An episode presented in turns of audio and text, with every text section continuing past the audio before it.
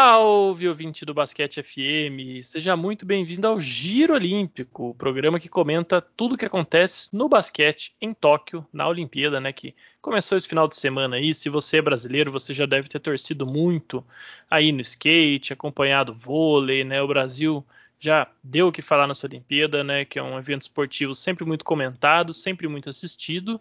E com o basquete não é diferente. Né? A NBA entra agora na sua off-season. A gente vai, é claro, é, cobrir muito por aqui. Temos inclusive uma programação especial para essa semana de off-season, né, que nós vamos comentar melhor aí no final do episódio. Mas hoje a gente vai falar sobre Olimpíada, já que durante o final de semana nós tivemos a primeira rodada da fase de grupos do basquete masculino, né, começando ali no, no sábado à noite para nós, no domingo para os japoneses e concluindo aí na segunda-feira de manhã é, no nosso horário aqui. Então todos os times já jogaram é, uma vez e a gente teve algumas surpresas, né, algumas partidas é, bem fora do esperado, outras é, já completamente dentro do que era planejado, mas tivemos aí seis bons jogos no geral, então vamos comentar aí tudo o que aconteceu nesse primeiro final de semana de basquete olímpico. E para essa missão estou aqui com os meus companheiros e amigos Agatha Máximo e Daniel Ávila. Agatha, Daniel, tudo bem com vocês? Boa noite, tudo certo, tudo ótimo. A Olimpíada começou, né? A vida já já virou de ponta cabeça, inclusive. Tive que tirar um cochilo à tarde porque a gente precisa sobreviver na madrugada, né? Mas tá tudo ótimo. É, fala, fala Ricardo, fala Agatha, fala todo mundo aí que tá ouvindo a gente. E a gente virou famoso vampiro, né? Porque a gente tá trocando a noite pelo dia. E nem tão dia assim, porque pode usar o exemplo do vôlei, que o vôlei acabou era quase uma hora da tarde. Então, Tá tendo esse jogo, já começou o basquete, o basquete está muito divertido. Tivemos algumas surpresas, mas já vamos falar aí dos jogos aí que aconteceram da primeira rodada. Exatamente, né? A gente vai. É, acho que vamos começar falando pelos grupos, né, ao invés de uma ordem cronológica, porque os, o, os jogos eles não aconteceram na mesma ordem dos grupos, mas até para a gente comentar os efeitos de cada partida na, na classificação, né, no que pode acarretar aí para frente em termos de classificação para a próxima fase, vamos comentar por grupos, começando aí pelo grupo A, que foi inclusive o jogo que abriu a Olimpíada, né, no sábado à noite, entre Irã e República Tcheca. Né? É um jogo que com certeza não é, é o que atraiu mais espectadores e que nem ninguém estava é, muito preocupado né, com as implicações em termos de classificação para esse jogo, né, já que Estados Unidos e França são os dois é, headliners aí desse grupo, né? Então, Irã e República Tcheca fizeram um jogo honesto, né? É, a República Tcheca acabou vencendo por 84 a 78. É, o, o Tomás Satoransky, né, que tinha tido uma performance incrível lá no pré-olímpico no Canadá, né, onde a República Tcheca surpreendeu e venceu né, a equipe da casa é, não teve uma excelente performance, na verdade teve uma performance, né, se você for olhar em, sentido de pontuação, considerando que ele é o principal jogador do time, bem ruim, né, apenas 6 pontos, converteu dois dos seus 14 arremessos, um aproveitamento de 14%, né, realmente muito baixo, contribuiu alguma coisa aí com 8 rebotes, 8 assistências, né, 5 roubos de bola, mais 6 desperdícios, né, 6 turnovers, então um jogo bem estranho aí para o Satoransky, que costuma ter atuações muito melhores na, na, jogando pela seleção. Né? Quem acabou carregando a pontuação aí foi o Patrick Aouda com 16 pontos e o Blake Shilip com 14 pontos, né? enquanto que o Irã, todo mundo sabe que é talvez o time mais fraco né? ao lado do Japão dessa, desse torneio, conseguiu fazer um, um jogo respeitável ali. Eu não vou me arriscar a falar o, o nome do, do jogador que foi o cestinha deles aqui, porque ele é Mohamed. Eu vou ter que falar, né? Já, já sim, já já Farabad, por favor, se nós temos algum ouvinte árabe aí ou com ascendência, é, eu peço desculpas, eu realmente não sei pronunciar esse nome, é muito difícil. E o Ahmed Haddad, né, conhecido aí, que jogou na NBA, esse é mais fácil de falar, também adicionou ali 15 pontos e 10 rebotes. Então o Irã fez um jogo dentro das suas possibilidades, mas o interessante desse jogo aqui é que, como a gente falou aí nos primeiros é, giro, o programa do Giro Olímpico, né, falando sobre a, o grupo A, o grupo B, o grupo C. o critério de classificação, né, é, classificam dois de cada grupo e os dois melhores terceiros lugares. E o principal critério é o saldo de pontos para decidir, né, em caso de empate entre os terceiros lugares, o que é bastante comum, porque a gente está falando de um torneio onde cada time só vai jogar três vezes, né, e entre os mesmos do, do, grupo. Então, é importante quando você tem um grupo com uma seleção mais fraca como o Irã e você está nesse grupo, você tem que ganhar de uma margem expressiva desses times, né, para você conseguir ser um dos terceiros lugares melhor classificado. E a República Tcheca perdeu aqui a sua chance de ouro, né, de fazer esse saldo agora e se tornar, quem sabe, uma das favoritas a se classificar. Agora vai ter que torcer para que o pessoal nos grupos mais difíceis, né? Eu acho que tanto o B quanto o C são grupos mais difíceis que esse grupo A. É, vai ter que torcer para que o pessoal ali é, tenha um triplo empate, alguma coisa assim. Vamos ver aí, mas é, não começou muito bem a coisa para a República Tcheca, apesar da vitória, né? Especialmente se o Tomás Satoransky for continuar é, jogando dessa forma. Acho que a República Tcheca, apesar de ter surpreendido no pré-olímpico, vai acabar é, não, não tendo vida muito longa nessa Olimpíada. Mas esse grupo, esse jogo foi só para começar, aquecer os motores mesmo. Né? E no domingo a gente teve o jogo mais esperado dessa primeira fase, pelo menos para a maioria das pessoas. Confesso que não era o meu mais esperado, né? Esse nós vamos falar mais além. É, mas eu estou falando do jogo entre França e Estados Unidos, né, que aconteceu aqui no horário brasileiro na manhã de domingo, né, a partir das 9 horas da manhã, onde a França derrotou a seleção americana por 83 a 76. Lembrando que a França já tinha derrotado os Estados Unidos no Mundial de 2019, né, onde os americanos terminaram em sétimo lugar geral. O Greg Popovich, né, o técnico da seleção americana, né, técnico do San Antonio Spurs também, falou que ele estava se preparando para esse jogo já há dois anos, então acho que pelo jeito tem que se preparar mais uns dois, três anos aí, porque é, acabou não sendo o suficiente. Né? A gente teve uma atuação incrível do Evan Fournier, fez 28 pontos, né, acertou 50% dos arremessos no geral, mas 70% dos arremessos de dois, né, e fez também quatro bolas de três, foi o cara que realmente pegou fogo ali, além da, da, do volume de pontuação, é, fez pontos importantes também, né, em diversos momentos do jogo ali, que, que parecia que os Estados Unidos iam tentar uma recuperação, ou que a França precisava abrir o placar, era sempre ele que, que fazia a cesta, né, o Rudy Gobert com uma atuação defensiva muito boa, fechou o garrafão lá embaixo, né, 14 pontos, e nove rebotes. Né? Teve uma atuação coletiva boa a França, né? O Nando decolou, fez 13 pontos ali, não estava muito bem no jogo, mas aí no terceiro, quarto período entrou melhor no ritmo de jogo, fez jogadas boas, fez boas cestas também. Né? A gente viu uma atuação bem coletiva da França aí, é, que conseguiu derrotar esse time dos Estados Unidos, que fez um jogo bastante esquisito, para falar a verdade. Né? O Popovich usou é, todos os jogadores que ele tinha à disposição. Isso foi uma coisa que eu achei bem curiosa, né? Quem menos jogou foi o Javeio Magui com 1 minuto e 55, mas ele teve ali o Damian Lillard com 27 minutos, o Kevin Durant com 20 minutos, teve muitos problemas de falta durante esse jogo, né?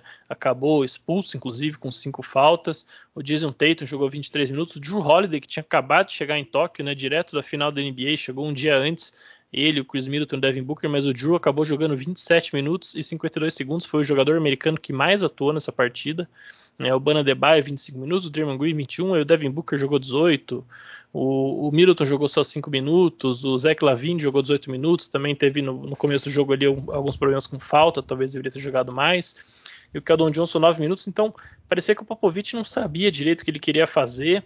Ele ficou tentando encontrar um quinteto ali, né, que conseguisse criar essa vantagem, recuperar a vantagem no placar, e o fato é que não conseguiu. Né? Então, eu já vou fazer mais alguns comentários para esse jogo, mas antes eu queria ouvir de vocês, pode ser a Agatha começando e depois o, o Daniel comentando. É... Desculpa, eu tô falando que todo mundo jogou, mas o Jeremy Grant não entrou em quadra, tá? Foi o único que, que não entrou. Mas eu queria saber de vocês o que, que aconteceu nesse jogo, né? Foi uma questão dos Estados Unidos entrarem desligados, né? Foi questão do talvez o Drew, o Booker e o Middleton estavam cansados, né? São três jogadores importantes para o time, não, não conseguiram contribuir. É, se o Kevin Durant tivesse tido menos faltas e tivesse ficado no jogo, será que o resultado seria diferente, né? O que que é, não vamos só olhar pelos Estados Unidos, mas o que, que a França fez de certo para ganhar esse jogo, né? Porque além dos Estados Unidos terem jogado mal, a França também jogou bem, conseguiu executar o seu plano de jogo, né?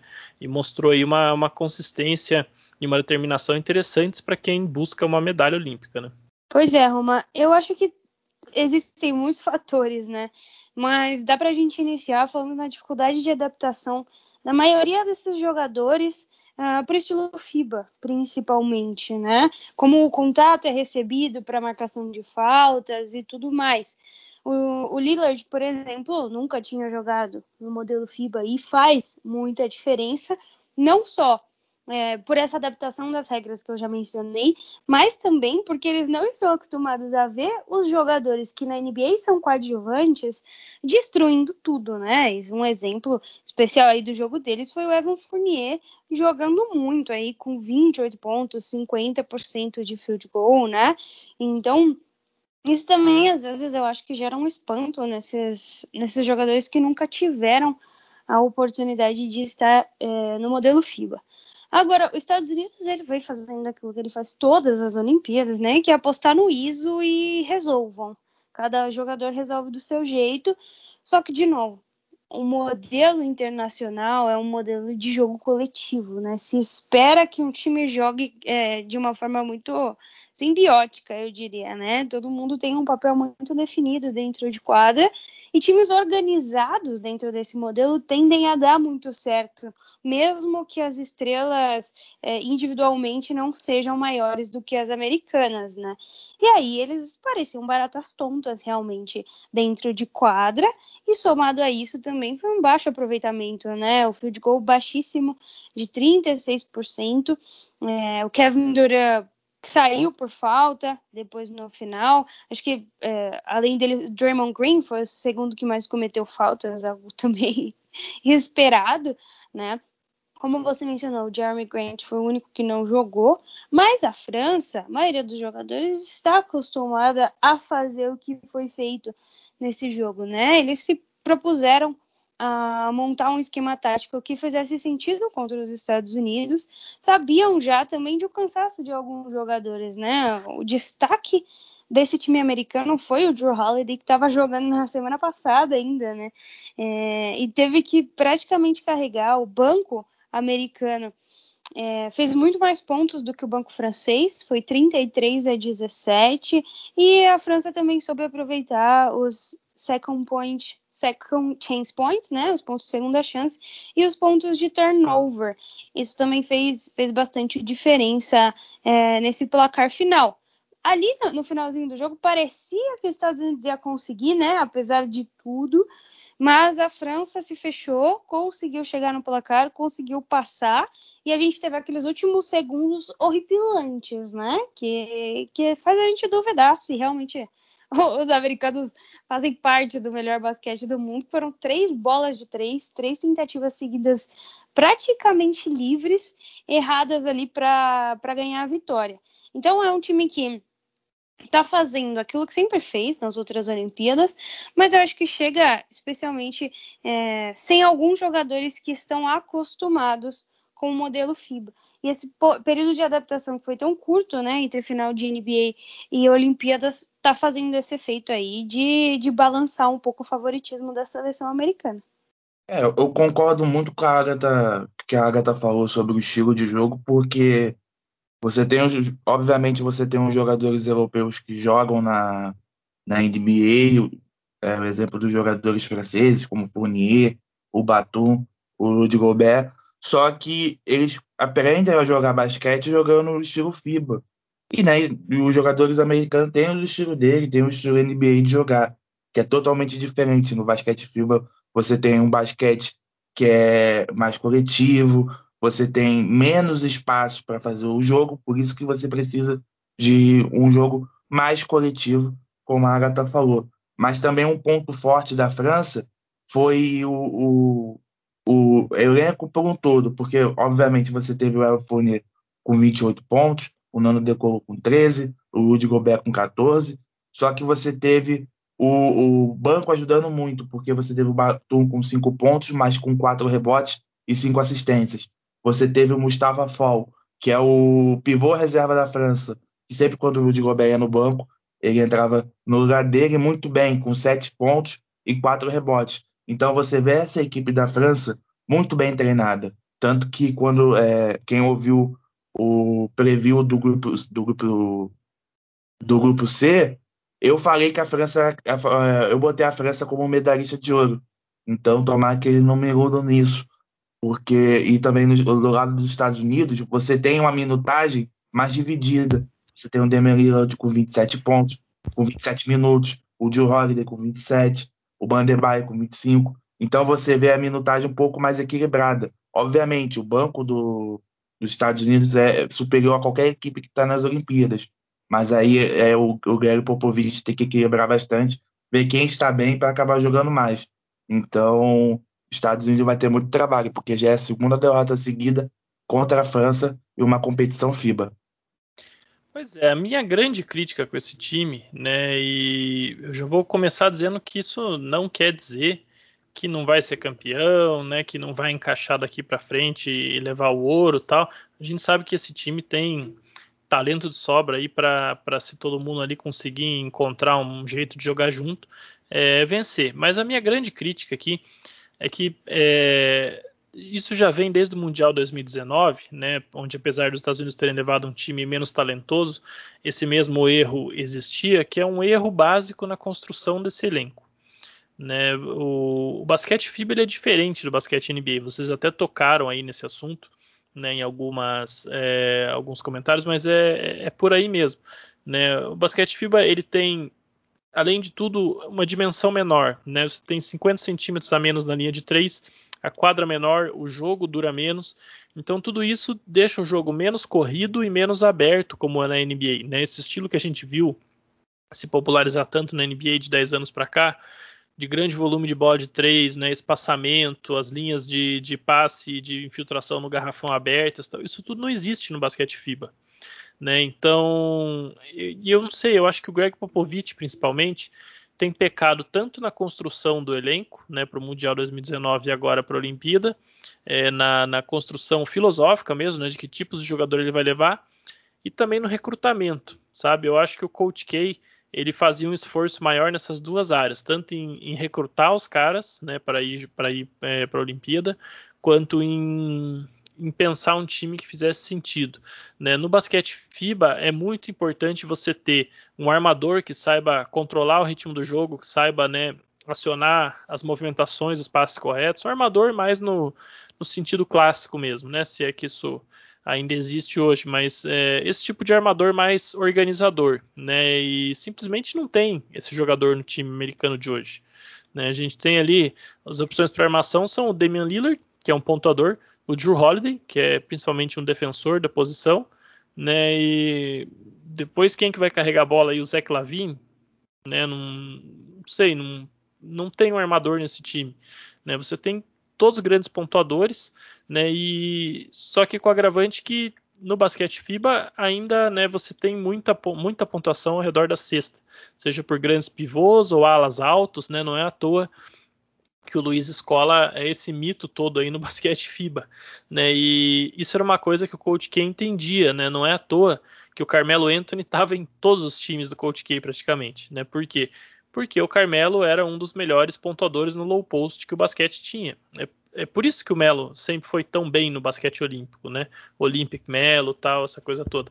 Mesmo no time de 2016, que já é um time que meio que fugia um pouco desse conceito. Ele ainda tinha o Carmelo, tinha o DeMarcus Cousins, né? Tinha o próprio DeAndre Jordan, que é um cara que consegue se impor pelo tamanho lá embaixo.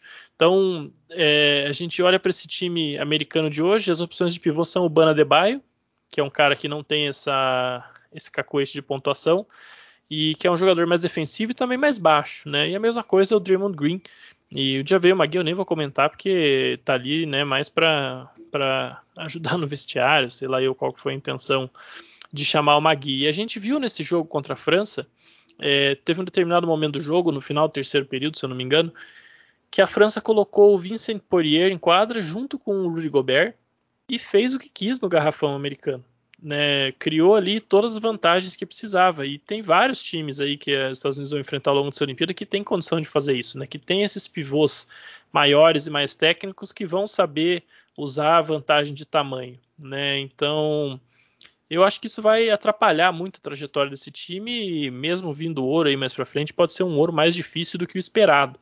Né? Quando a gente pega aquela lista dos 57 jogadores que eram os pré-selecionados né, para ir para a Olimpíada, é, você tinha ali, por exemplo, o Brook Lopes, que é um jogador que tem um excelente jogo ali no low post, com certeza poderia ser um pivô que ajudaria muito esse time, né, num estilo mais é, clássico de pivô mesmo, como até durante esses playoffs aí, quando o Yannis se lesionou, ele, ele saiu dessa função de pivô 3D, né, e começou a atuar mais assim, e principalmente na armação, né, a gente tinha Kyle Lowry, Mike Conley, é, Malcolm Brogdon, um jogador mais com essa característica, eu acho que seria muito importante você ter um armador nesse estilo, né? Como foi o Chris Paul, né, em outras Olimpíadas aí que os Estados Unidos jogaram. Em 2016 tinha o próprio Lowry, tinha o Kyrie Irving, que é um cara mais pontuador, mas que também sabe cadenciar o jogo, sabe o que fazer com a bola. Então, eu acho que é, mesmo que Estados Unidos ganhem o ouro, ganhem tudo a partir de agora, poderia ser uma caminhada muito mais fácil se eles tivessem se empenhado em construir esse elenco de uma maneira melhor. Né? E nomes para isso tem, mesmo que talvez não tenha aí o mesmo status de um Zach Lavine, mas você podia levar, por que não levar o Lamelo Ball, por exemplo? Né? Um jogador que chegou na NBA esse ano com um estilo diferente, com, com bom passe, com altura, né, que sabe o que fazer no basquete FIBA, jogou profissionalmente na Lituânia e na Austrália antes de, de chegar na NBA. Então, enfim, é, citei o Lamelo aqui como um nome os ouvintes com certeza estão pensando em outros e vocês também. Mas eu acho que ficou, deixou a desejar mesmo essa montagem de elenco, né, Agatha? Mesmo que seja campeão, não sei se, se vai ser uma, uma seleção que vai encher os olhos, assim, né? Não gosto nada do trabalho do Greg Popovich na seleção. Tô já esperando aí o próximo técnico para ver como é que vai. Acho que até ele não, não sei se ele vai muito longe aí, né? Não, não tem nem a vida dele vai muito longe, né? Coitado.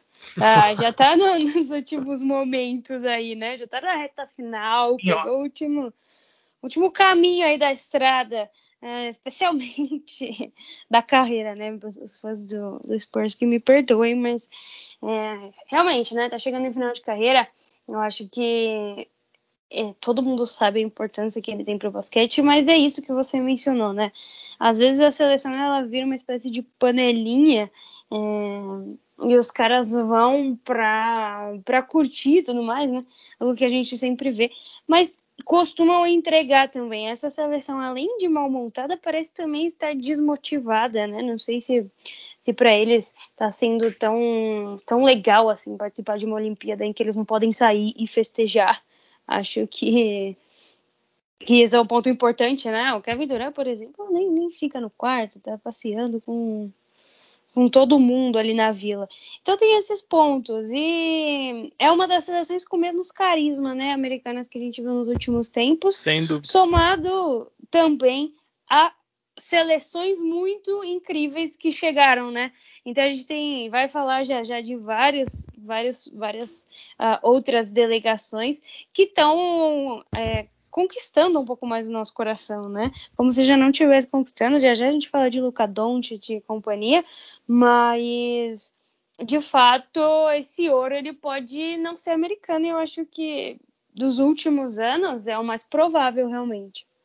Exatamente. Né? Eu, se o Daniel não tiver nada para falar sobre os Estados Unidos, é, a gente pode seguir já para o grupo B. É, se, acho... tiver, se, tiver, Daniel, por favor, me interrompa, então. é... Eu acho que tudo que o, o time americano é o time mais em carisma que eu já vi, sei lá, desde muito tempo. Acho que até a convocação do Magui foi para isso, porque o Magui é uma pessoa carismática dentro da NBA é uma pessoa querida. E quem, quem, ia, quem ia no. Se não fosse ele, seria o Kevin Love. Kevin Love que fez uma temporada péssima no Cleveland Cavaliers, estava tendo todos os problemas aí de vestiário, essas coisas, então ele acabou saindo e chegou o Magui. Só que essa equipe da, dos Estados Unidos muito mal montada, você não tem esse armador clássico, igual o, o Roma falou, então eu não duvido dessa equipe americana não ficar com ouro e também a possibilidade de não pegar um pódio. Pois é, é não sei, ainda não estou preparado para fazer esse tipo de, de aposta, mas é, da mesma forma que perdeu para a França num jogo ali que nada deu certo, uma execução ofensiva péssima, né? no final do jogo perderam um monte de arremesso aberto. Não descarte isso acontecer ao longo da Olimpíada, não, né? Vamos ver o que acontece aí. Não não, ainda acho que eles conseguem se encontrar ali para levar o ouro, mas não me surpreenderia nada aí se eles perdessem no meio do caminho. É, o que é também, historicamente, quando eles perdem, assim, eles começam a querer mandar time mais forte, né? Então vamos ver que efeito isso teria também, caso isso venha acontecer, mas vamos, isso é papo ainda para as próximas rodadas. Por enquanto a gente pode ir para o grupo B, né? É, começando aí por Alemanha e Itália, com a antes todo mundo pode ficar triste um pouco, né, e pensar que podia ser o Brasil nesse Brasil e Itália aí, né, se tivesse vencido a Alemanha, mas não foi. A Alemanha fez, mostrou inclusive, né, que apesar de ter vencido ali como zebra aquele pré-olímpico que tinha Brasil e Croácia como os favoritos, mostrou que é um time eh, melhor, né, do que todo mundo pensa. Fez um, um jogo muito honesto, bastante com bastante competência contra a Itália, que é uma seleção forte, né, que tem bons jogadores, habilidosos, jogadores altos que sabem muito bem o que fazer com a bola, né? Um front court ali que tem Danilo Gallinari, Nico Melli, Simone Fontecchio, né, que tem ali o Nico Mannion do Golden State Warriors na armação, um papel mais tímido, né? Eu acho que a força desse time está realmente é, nesses três aí do front court e mais o Stefano Tonu, né, que é um time que distribui bem o ataque, né, fez aí ganhou de 92 a 82 da Alemanha, né, teve o, o Fontecchio aí liderando com 20 pontos, mas o Galinari também fazendo 18, o Tonu fazendo 18, o Nicolomelli contribuindo com 13 pontos e 9 rebotes. É um, um time que, que sabe muito bem o que fazer dentro de quadra, né? Eu particularmente gosto bastante aí desse time da Itália e aposto que pode ser uma das, das zebras aí, porque a gente não pensa na Itália aí como um candidato a semifinal, de repente, né? Eu acho que o caminho até lá é duro, mas eu estou um pouco mais crente aí na Itália do que todo mundo como uma das possíveis surpresas dessa competição. Mesmo assim, a Alemanha fez um excelente jogo contra a Itália. Né, o, o Maldulô liderou ali com 24 pontos. O Moritz Wagner, que foi o nosso carrasco, dessa vez fez só 12. Então não, não teve ali aquela grande partida, né?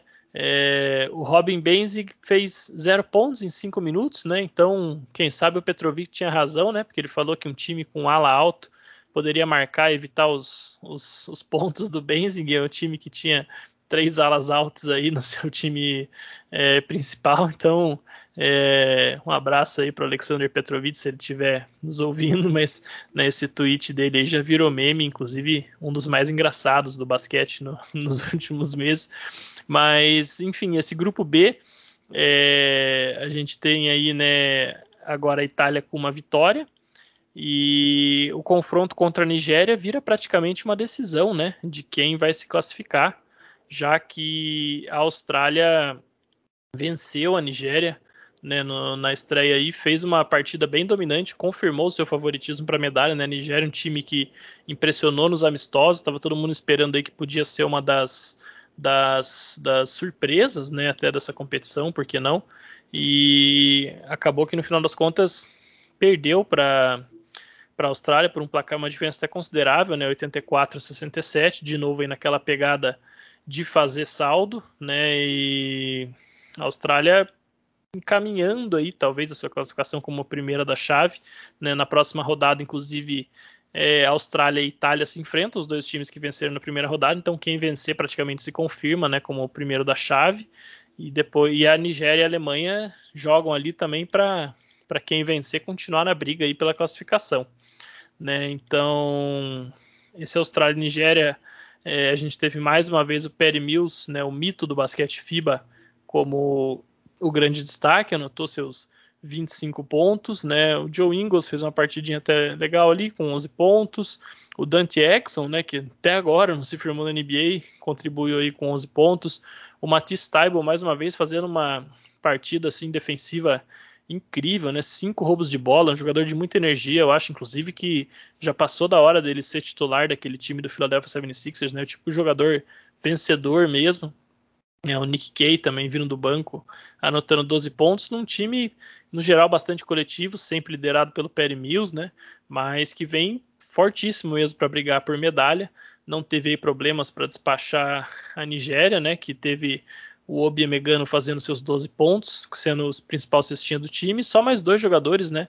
É, desculpa, três jogadores fazendo 10 ou mais pontos, né? O Josh Okogie com 11, o Jordan Niora com 10 e o Precious Achua do Miami Heat fazendo também 10 pontos. O Nigéria teve muitas dificuldades aí na sua estreia olímpica e agora vai ter que tentar se recuperar contra a Alemanha. Então, Daniel, é, a Austrália confirmou mesmo o favoritismo para medalha ou será que a, a Nigéria que, que, despencou aí da, das nossas expectativas para ser um time melhor e é, vamos esperar aí esse Austrália e Itália para ver qual é a real força desse time da Austrália. É, o, quando a, teve aquele amistoso que a Nigéria acabou ganhando dos Estados Unidos, obviamente teve muito emocionada, né? Falando que a Nigéria viria para o pódio, só que não é assim, era um amistoso. As equipes estavam se testando. Mas a Nigéria se provou uma equipe muito forte no garrafão, defensivamente. Só que a Austrália, o aproveitamento da Austrália na linha de três foi muito forte. Foi 45% de aproveitamento.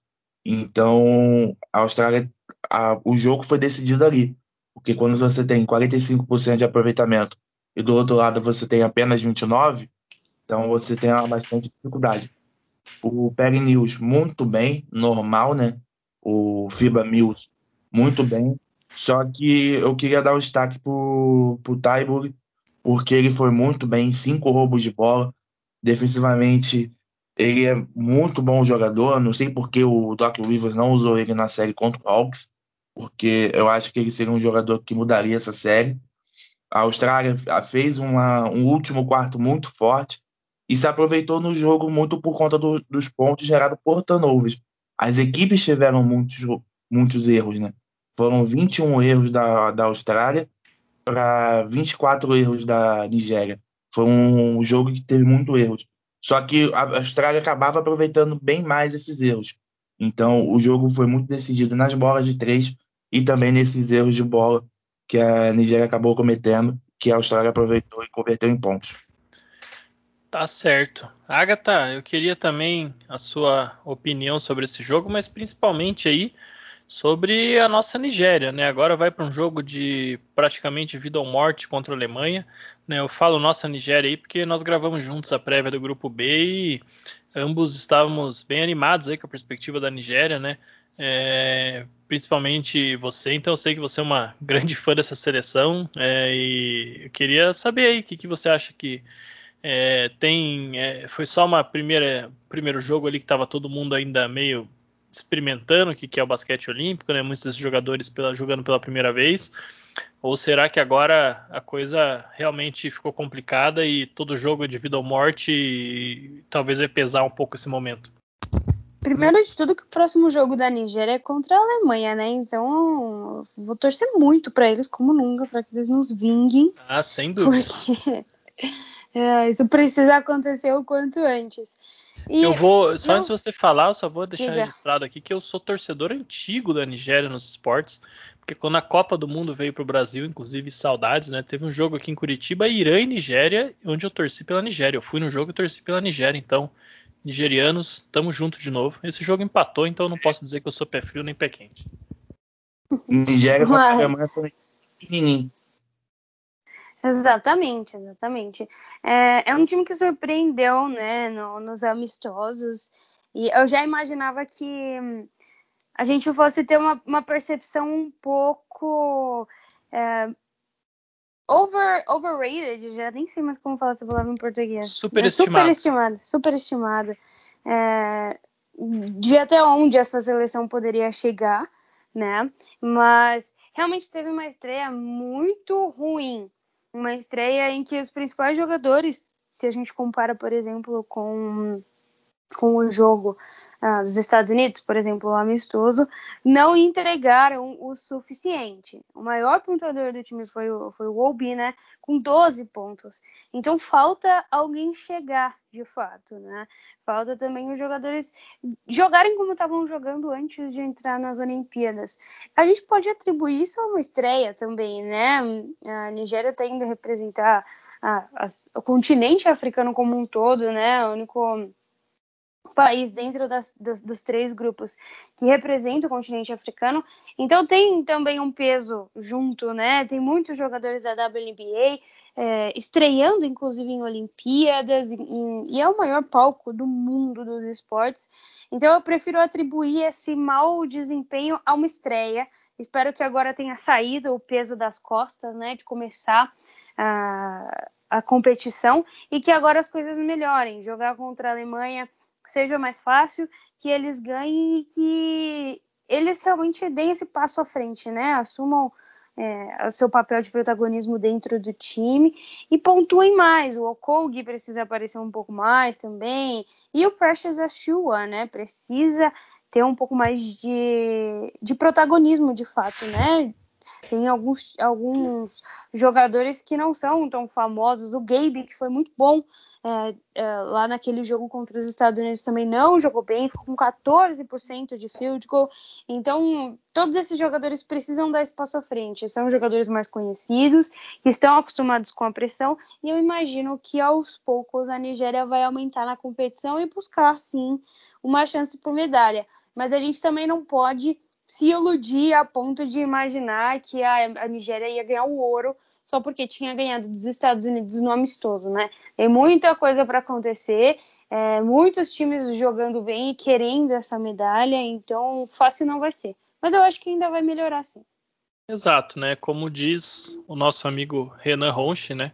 Que o basquete de seleções, ao mesmo tempo que ele é muitas vezes o menos competitivo, porque em tese os Estados Unidos sempre ganham tudo, ao mesmo tempo ele é um esporte mais competitivo do mundo, porque do segundo para baixo pode acontecer de tudo, né? E é realmente o que a gente vê rolando aí nos torneios. É, no grupo C, né, para fechar esse nosso giro pela primeira rodada, é, nós tivemos dois jogos, né? Japão contra Espanha e Eslovênia contra Argentina. A gente já vai falar um pouco mais de Eslovênia contra Argentina, que foi aí o grande destaque dessa primeira rodada. Mas antes eu vou pedir para o Daniel falar sobre Japão contra Espanha, porque esse jogo aconteceu na segunda-feira, às 9 horas da manhã no horário brasileiro. E como ele mesmo disse no último Giro Olímpico, ele está aí no papel dele de vagabundo máximo.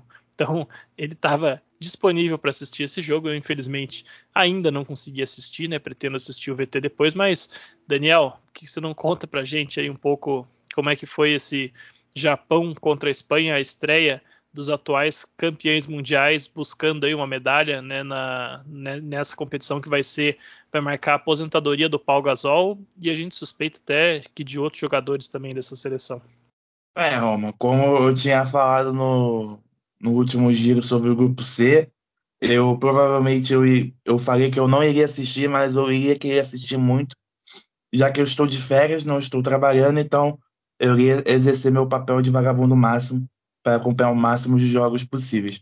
Mas esse jogo do Japão e da, da Espanha foi um tanto esquisito, porque a gente imaginava o Japão sendo aquele país fundamental para você conseguir o saldo para a classificação, porque já que você tem um, um grupo com Espanha, Argentina e Eslovênia, você imagina que o Japão seria o patinho feio, onde todo mundo iria atropelar e fazer a diferença para uma possível classificação, por, já que os, são os três, são os dois melhores terceiros colocados que vão para as quatro. Só que a partir do momento que o Japão equilibrou o confronto, ali do, no primeiro quarto até a metade do segundo foi muito bem. O Yuto Watanabe, é, do, que tem o fã-clube aqui no Brasil, e, é, liderado pelo nosso amigo Rodrigo Barbosa, então, ele foi muito bem. O Rui Hashimura também foram muito bem, terminaram o Rui Hashimura com 20 pontos, o Yuta Watanabe terminou com 19 pontos, então o Japão precisava disso, porque são os dois jogadores que jogam na NBA só que teve uma, é, um, um momento onde o Sérgio Scariolo pediu um tempo na metade do segundo quarto. O, o, o depois disso aí, a Espanha meteu um 22 a 2 e foi 20 pontos de diferença para o intervalo. Então isso mostra muita força da Espanha, porque você teve o Ricky Rubio, é, um absurdo, virou é, basquete FIBA, ele virou um Chris Paul, com, fez 20 pontos, 9 assistências, com nenhum turnover. Você também teve o Victor Clever com 13 pontos, 100% de aproveitamento nos arremessos, o Mark Gasol também muito bem, o Alex Sabrines, o Paul Gasol, que é, a gente falou muito já que parecia um Fusca com ar-condicionado subindo no morro, de tão lento que é. Mas fez seus nove, seus nove pontos. Então, é, como eu falei, a Espanha pode esperar nada e pode esperar tudo. E se eles jogarem igual jogou da metade do segundo quarto até o final do jogo, a Espanha vai brigar pro pódio também. E o Japão vai ser isso daí, provavelmente não vai ganhar nenhum jogo, mas fez até uma boa partida, deu orgulho aí à sua nação. Exato, né? O Japão que, assim como o Irã no grupo A, pode ajudar a decidir a classificação, né, vendo de quem ele vai apanhar menos. A Espanha ganhou aí por 11 pontos hoje, então vamos ver como é que vai o Japão contra os outros times. Se alguém conseguir aí ganhar de uma vantagem interessante do Japão, pode fazer a diferença, né, para classificar o melhor terceiro colocado, né, um, um, dos times desse grupo como um dos melhores terceiros colocados. E outro atrativo para quem for acompanhar os jogos da Espanha, né, além desses veteranos todos que você já citou, é, mas todos já conhecidos, é assistir ali os Mangaruba, né, que é jovem talento espanhol aí, de que está inscrito nesse, no draft né, de 2021, esse draft que acontece agora na quinta-feira, jogador de 19 anos do Real Madrid é, um ala, ala pivô, né, na verdade, muito bom na defesa, bastante físico, um prospecto aí bem interessante, está cotado é, para final de loteria, até a vigésima escolha no máximo, mais ou menos, acredito que ele deva sair, então tá aí um, um cara que a gente deve ver na NBA na próxima temporada, então é, quem fosse os jogos da Espanha, olho nele, né, jogou 14 minutos aí nessa partida, mas é claro, não teve protagonismo, né, num time repleto aí de estrelas veteranas. E quem não era veterano, mas fez um jogo é, de estrela, né, Agatha? Foi o nosso querido tesouro, Luka Doncic, né, o garoto de ouro da, do basquete mundial, trazendo ali a sua Eslovênia para estreia, né, da nação em uma Olimpíada, né, Eslovênia que ficou é, conquistou sua independência em 1991 né, da, da antiga Iugoslávia. Desde então a gente tem visto vários outros países da antiga Iugoslávia, principalmente Sérvia e Croácia, né, indo bem no basquete, em Olimpíadas e tudo mais. E a Eslovênia começou a ter esse histórico recentemente, né, em 2017, quando ganhou seu primeiro Eurobasket, e agora tendo Doncic aí um dos principais jogadores do mundo, né?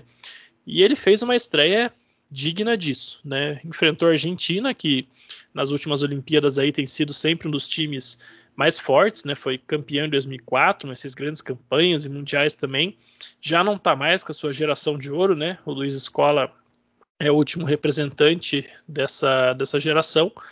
Mas mesmo assim tem um excelente time, né? Facundo Campazzo, armador do Denver Nuggets, o Nicolas Laprovítola, desculpa, jogou aqui no Flamengo no NBB, o, o pessoal do basquete brasileiro conhece bastante ele.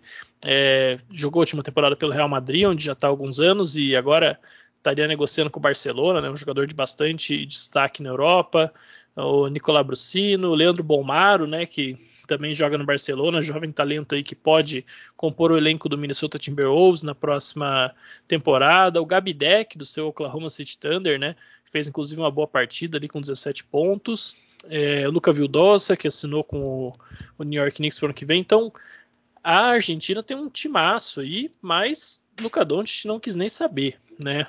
pode fazer seus 23 pontos, escola pode fazer seus 21 pontos, Campazzo, eu não tô nem aí, eu vou fazer meus 48 pontos, disse o Tesouro, né, o Luca Doncic, 62% de aproveitamento nos arremessos, sendo 80% nos arremessos de 2, né, acertou 12 dos 15 que tentou, 6 bolas de 3 com 42,9% de aproveitamento, 11 rebotes, 5 assistências, e uma performance, sim, realmente incrível, né? O plus-minus dele nesse jogo, para você ter uma ideia, foi 34, né? Ele conseguiu fazendo ali uma excelente parceria com o Mike Tobey, né, o pivô norte-americano naturalizado aí, né, que, que joga no Valência da Espanha, foi recrutado pelo Clemen Prepelic, né, que joga também lá. É, lembrando que a FIBA permite um naturalizado é, por país, por competição. Né? Então, por exemplo, quando o Nicola Mirotic é, vai jogar pela Espanha, o Serge Baca não pode jogar, né? e vice-versa. Então, o Mike Tobey é o naturalizado da vez da Eslovênia, que já teve também o Anthony Randolph, né, que disputou inclusive o Eurobasket lá em 2017. E o, o Luca fez essa partida aí realmente histórica, não estou exagerando ao dizer que é histórica, porque foi a segunda maior pontuação da história do basquete olímpico, né? Sendo que a maior é um recorde que pertence ao Brasil, né? Quando o Oscar Schmidt anotou 55 pontos, né? Numa partida contra a Espanha em 1988 na Olimpíada de Seul. Então, é, o Luca a gente até ficou na expectativa se ele ia bater esse recorde ou não, até porque a Eslovênia deixou ele em quadra até mais para o final do jogo, né, por essa questão que a gente vem comentando ao longo do programa, que o saldo de pontos é um critério muito importante. Então, é, não é questão de ah, vamos deixar o Luca em quadra para bater o recorde. Sim, nós precisamos vencer pela maior margem possível para ter maiores chances de classificar. Né? Então, muito se falava aí antes da Olimpíada se a Eslovênia era realmente candidata à medalha ou se só o Luca não ia bastar. Acho que está respondido, né, Agatha? É, não vou dizer nem que vai ser surpresa para alguém se a, se a Eslovênia conquistar a medalha, como eu já acho que muita gente já deve estar tá esperando e principalmente torcendo por isso, né? Pois é, ontem eu dormi, anteontem, né? Dormi, acordei, mas durante meu sono eu sonhei que o Luca tinha ganhado uma medalha de prata, né? E aí eu, eu até postei isso no Twitter. E, e ontem eu tô achando que eu, que eu estou virando um pouco profética nos meus sonhos. Porque se depender dele, é, algumas coisas vão acontecer, né? Maravilhoso. No primeiro quarto ele já tinha 17 pontos. É, tá jogando muito, tá jogando fácil, né? Acho que é, ele tá tendo essa experiência com a NBA de ter, de ter algumas marcações um pouco mais pesadas, mas é aquilo, né? A vantagem dele ter crescido no basquete FIBA, dele ter surgido lá no Real Madrid, faz com que ele domine absurdamente os jogos dentro desses campeonatos, né? Ele ficou com 80% de field goal nas bolas de 2, é, 42% de field goal nas bolas de 3 e jogou 31 minutos, né? Foram 31 minutos, 48 pontos, 11 rebotes e 5 assistências, além dos roubos de bola, né? Que ele, perdão, dos bloqueios que ele teve três, foi o líder do time nessa nesse fundamento. Então, é, acho que a gente ainda vai ver mais atuações parecidas com isso. Ontem nós ficamos com medo até dele quebrar o recorde do Oscar, né? É de 55 pontos em 88, mas também teve algumas ajudas, né? É óbvio que ele foi o maior pontuador, mas o Prepelic ajudou bastante, que é um esloveno de 28 anos que joga na Espanha, né? Joga no Valência. Então tem, tem boas experiências é, também com o basquete FIBA e acabou que também teve a ajuda do Mike Tobin, né? Que tem até aquela polêmica toda do porquê que ele se naturalizou esloveno, mas fato é que pegou 14 rebotes e, e foi muito importante para essa vitória. A Argentina, que a gente está acostumado a sofrer, me surpreendeu um pouco, né, pela passividade. Apesar do Lucas estar jogando muito bem, ainda assim foi um jogo que desde o início a Eslovênia controlou. Não teve um momento em que a Argentina ousou passar no placar desde o primeiro quarto. Apesar do terceiro ter sido um pouco mais é, é, de, menos dispar, né? Eu diria. Um pouco mais equilibrado. O último quarto também a Argentina até ficou na frente, quatro pontos a mais no quarto, mas mesmo assim já não era suficiente. 20 pontos de vantagem de uma Argentina que, como você falou, tem nomes muito importantes. Tortu, como todo mundo chama ele carinhosamente, né? O Gabriel Deck jogando muito bem, o que particularmente me interessa né? Esses 17 pontos ajudaram a vitória a ser um pouco menos, a derrota a ser um pouco menos vergonhosa, eu diria. O Escola, enquanto ele estiver dentro de quadra, ele vai ser importante, né? O Campasso também fazendo aquilo que se espera dele. Quem me deixou um pouco decepcionada de fato foi o Bolmaro, né? muito tímido na partida. Também jogou, acabou jogando só 13 minutos, mas também só fez dois pontos. Acho que esperava um pouco mais dele dentro de todo o contexto. E o Luca Vidouza, que vai para o New York Knicks, né? Também teve uma partida mediana aí. Todos esses jogadores precisam entregar um pouco mais, até por conta dessa derrota. A gente sabe que os melhores, os dois melhores terceiros colocados vão para a próxima fase, mas vão para enfrentar os primeiros, né? Então a última coisa que a Argentina é cair nessa próxima fase já é, por conta disso.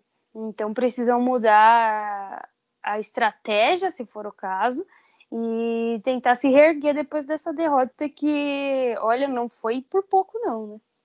Exatamente, né? É, eu queria até saber do Daniel aí justamente o que, que a Argentina precisa mudar, porque na Olimpíada a coisa acontece rápido, né? Tomaram já essa sova da Eslovênia e do Luca no primeiro jogo e no jogo que vem já tem Argentina e Espanha. Né? A Eslovênia joga com o Japão, num jogo que vai com certeza buscar fazer saldo de pontos. E a Espanha pega a Argentina ali num jogo que é praticamente de vida ou morte para a Argentina, né? Se a Argentina perder esse jogo, vai ter que vencer o Japão na última rodada e torcer demais aí por combinação de resultados e saldo de pontos para passar para a próxima fase. Com certeza não era esse o plano para a despedida do Escola, né, Daniel? Cair na primeira fase não dá, né? O que, que a Argentina vai ter que fazer aqui para corrigir essa trajetória e principalmente para ganhar da Espanha, né? Você que inclusive acompanhou esse jogo da Espanha aí, qual que é o, o caminho para a Argentina vencer a Espanha nessa partida? É, lembrando que Espanha e Argentina vai ser o jogo do, do INSS, né? Já que vai ter o Luiz Escola e o Paul Gasol. Só que a Argentina foi muito passiva defensivamente, tanto que não é normal uma, uma seleção do tamanho da Argentina, com o tem, tomar 118 pontos só que acabou fazendo 100. Então, as duas maiores pontuações da primeira rodada da, das Olimpíadas vi, vieram desse jogo. A Argentina arremessou muito mal na, na linha de três pontos, acertou 5 de 31, 16%, então isso daí é um aproveitamento muito baixo. Obviamente, você teve jogadores como Gabriel Deck, que arremessou 1 de 6, o Escola 0 de 4, o Campazzo 3 de 10, só que também foi o lado de, ofen, é, defensivo do, da Eslovênia que aproveitou. Óbvio que você vê, você tinha momento que a Eslovênia ganhava de 25, quase 30. Então, muito se pensa que ah, já era, já era, já era. Só que não é bem assim. A Argentina pode muito bem ganhar da Espanha, pode ganhar do Japão e, e pegar a vaga de, de o, os dois melhores terceiros colocados.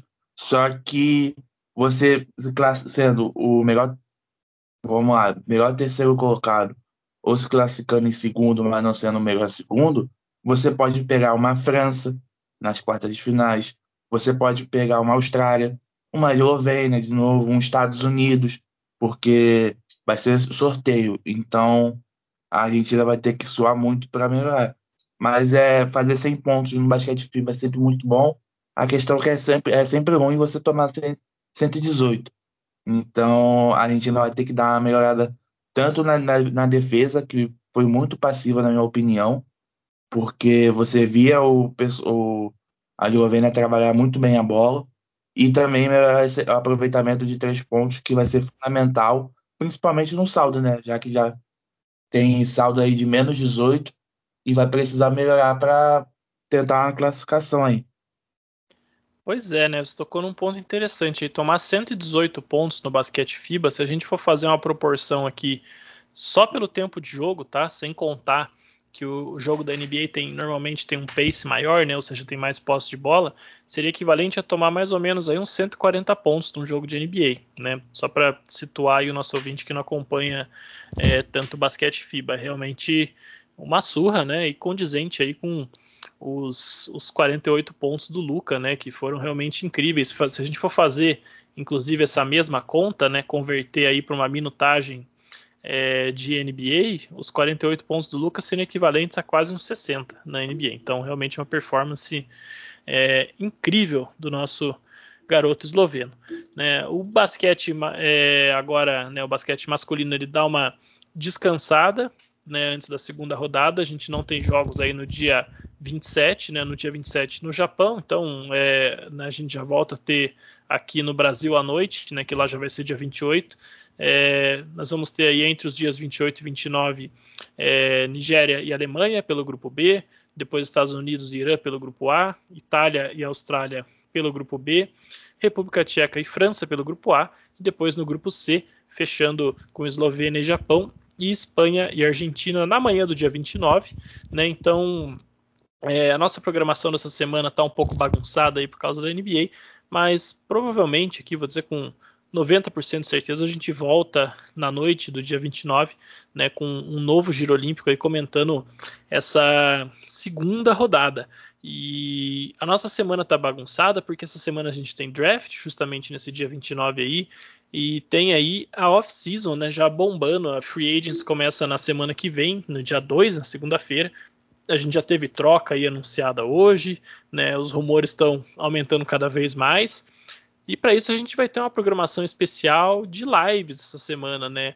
É, inclusive na nossa parceria aí com o NBA das Minas, né, Agatha? Você que essa representante aí do, dos dois mundos, né, do basquete FM, do NBA das Minas, você quer comentar um pouquinho mais aí do que a gente vai ter é, essa semana especial sobre off-season lá no NBA das Minas e que os ouvintes vão poder acompanhar também aqui no Basquete FM?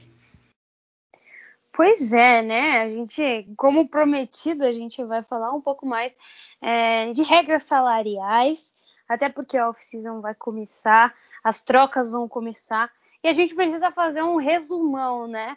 Do que dá para acontecer e o que não dá. Mas para a gente fazer isso, precisamos falar um pouco de cap, precisamos falar de tipos de contrato, né? É, trade, que provavelmente vai acontecer bastante. Então a gente vai fazer três lives em três dias seguidos, né? Uh, vamos fazer aí terça, quarta, quinta, é isso? É isso, né? A gente ainda não sabe exatamente se todo mundo vai estar presente em todas, né? Mas a ideia, né, é que estejamos eu, você, o nosso amigo André Mori e quem mais puder contribuir sobre o tema, mas a ideia é fazer três dias seguidos. É isso, então é, é realmente um intensivão aí, né? Pré-draft. A gente ia falar um pouco mais disso, mas de sobre draft e tudo mais, mas tem um monte de gente falando, né? A gente preferiu falar das regras da off-season que estão bastante ligadas também. É, ao que vai rolar no draft, porque provavelmente vão ter trocas durante o, draft night. E aí vocês vão já estar preparados para entender o que é possível acontecer e o que não é. Então, hoje é segunda, começamos amanhã com essas, essas lives explicativas. Esperamos vocês, ou na Twitch, ou ouvindo aqui, né, a gente através do, do podcast. Exatamente, né? O pessoal pode ficar ligado aí nas redes sociais, tanto do NBA das Minas quanto do Basquete FM, ou mesmo nos nossos Twitters pessoais aí, que a gente vai divulgar tudo por lá, mas de todo modo, ao vivo na Twitch, né? À noite a gente ainda vai alinhar certinho os horários, mas e depois, né, todos os programas também saindo aqui no formato de podcast no feed do Basquete FM. Então acompanhe, porque tem muita coisa para a gente falar sobre é, NBA também essa semana, né? Apesar da, da final já ter acabado. Então, Agatha, Daniel, eu peço por favor as suas considerações finais sobre esse programa para que a gente possa nos despedir dos nossos ouvintes neste giro olímpico sobre a primeira rodada.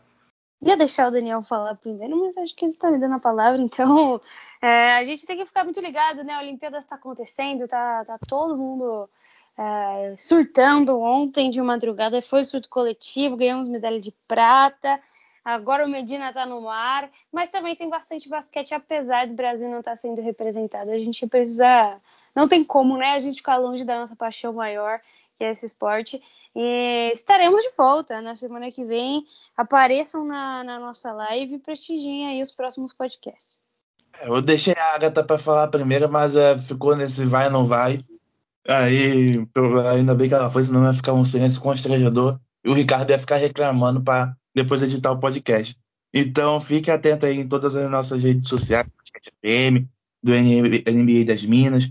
É e as Olimpíadas está muito legal, tanto é basquete masculino, basquete feminino, que começou e hoje, nessa na noite de segunda-feira, madrugada de terça, vai ter quatro jogos aí do basquete feminino. Tem o basquete 3x3 também já entrando na sua reta final. E os outros esportes como o skate, o surf.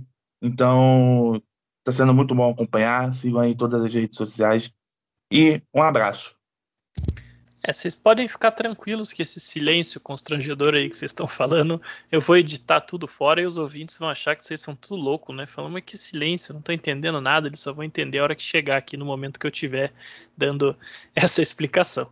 Mas, no mais é isso. Agradeço aí a Agatha e o Daniel e convido os nossos ouvintes que, porventura, não estejam ainda assistindo às Olimpíadas, acompanhem, porque é, esse torneio do basquete está tá bem promissor. Eu acho que a gente vai ter aí uma fase de mata-mata com jogos realmente incríveis, né? Então, no mais era isso. Acompanhem as nossas lives no decorrer da semana. E aí, por quinta ou sexta-feira, a gente volta a falar de Olimpíadas aqui no Basquete FM. Forte abraço e até a próxima.